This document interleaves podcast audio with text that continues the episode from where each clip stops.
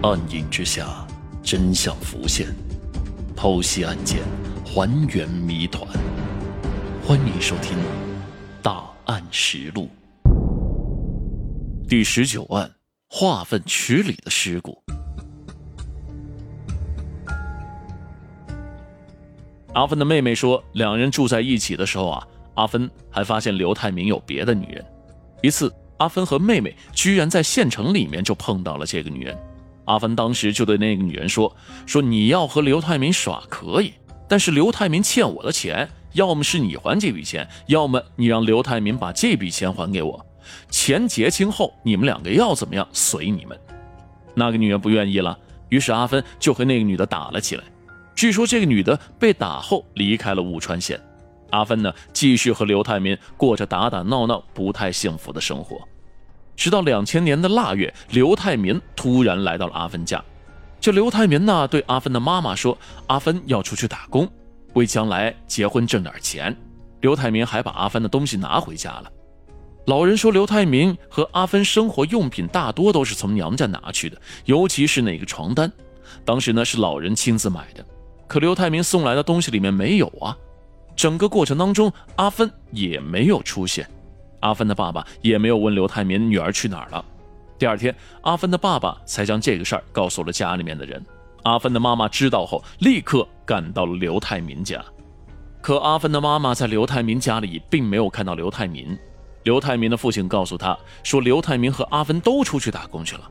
刘泰明和阿芬吵闹不断，曾经出现过闹分手、送东西回家的情况，而阿芬经常离家几天不回来，所以阿芬的父母对此也没有太在意。可是从此之后啊，这阿芬再也没有回过家。阿芬的爸爸直到临终前还在问女儿到底去了哪儿。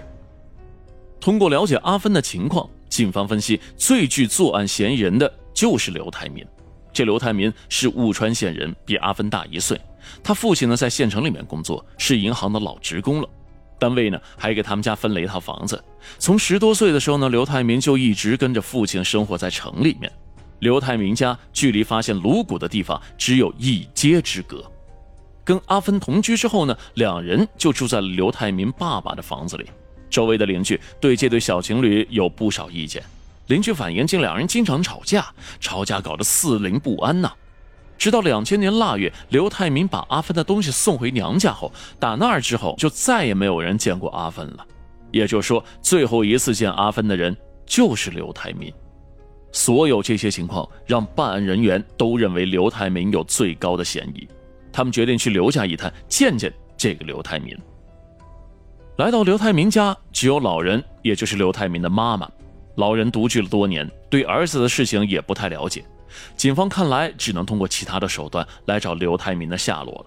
几天之后，终于查实刘泰民在江苏打工，专案组立刻派出一组人赶往江苏，对刘泰民进行监控。因为现有的证据还不足以对刘泰民实施抓捕，所以警方决定对刘家进行秘密调查。警方将刘泰民的母亲喊来社区之后，侦查人员再对刘家进行了秘密侦查。技术人员将刘家的地板撬开，在刘泰明和阿芬生活的房间里面发现了疑似血迹的物质。得到消息之后呢，在江苏办案的侦查员决定抓捕刘泰明了。刚刚到案时，刘泰明对警方说很多事情他不记得了，或者是不知道。当看到诸多证人证言以及警方在他家提取到的血迹这样的证据时，刘泰明的口供发生了变化。他说：“阿芬是在他家死的。”不过，凶手不是他。刘泰明说，阿芬是他爸爸一时激愤下杀的，而刘泰民的爸爸早已经因病过世，无法对证。这看似无懈可击的解释，很快就被警方否定了。刘泰民的父亲已经退休多年，杀死阿芬的可能性基本为零。在警方步步为营的审视攻势下，刘泰民终于承认阿芬是他所杀。刘泰民作案的现场距离发现颅骨的地方，也就是十五米的距离。有关阿芬的所有事情，都是刘泰民不太愿意回忆的往事。他说：“错就错在当年杀死阿芬时太冲动了。”生活了一段时间之后呢，刘泰民发现阿芬的另外一面，他才知道原来阿芬早就跟人结过婚，有过孩子呀。这刘台明就跟阿芬说呀：“既然你有了家庭，有了孩子，有了丈夫，那我们就做朋友吧。”据刘台明说，两人一度闹过分手。分手后呢，他交了新的女朋友小叶，还把家里的门锁也给换了。可没想到阿芬在街上殴打了小叶。刘泰明知道了这件事儿之后呢，就对阿芬说：“说你有什么事儿冲我来，小叶是无辜的。”刘泰明认为自己是在无可奈何之下才继续了这段生活的。后来，刘泰明经常到遵义市打工，几天才回来一次。案发当天的中午，刘泰明从遵义回到了武川县。刘泰明和父亲的关系不好，他的父亲就问他：“你早上才走的，怎么现在就回来了？”哎。这刘泰明就有点纳闷了，自己前一晚不在家呀，爸爸怎么会在早晨的时候听到阿芬跟一个男人出门的呢？刘泰明怀疑是阿芬带了别的男人回家睡觉。当晚，刘泰明的爸爸回乡下老家住了，刘泰明则外出打牌，打到了半夜才回到家中。一见阿芬就厉声质问，说：“你是不是带了男人回来睡觉啊？”阿芬的妹妹认为姐姐不是那样的人，一定是刘泰民血口喷人，激怒了阿芬。根据刘泰民的反应啊，盛怒之下的阿芬甚至拿了一把水果刀刺向了他。这一次反过来也激怒了刘泰民，他从厨房里面拿了一把菜刀砍向阿芬。随后，他用阿芬从娘家带来的床单裹上了尸体，抛于公共厕所旁的水泥池里。几个月后，刘泰民担心尸体被发现，就跑过来遗失。可尸体已经出现了高度的腐败，刘泰明只取出了颅骨，并把它扔进了不远的旱厕里面。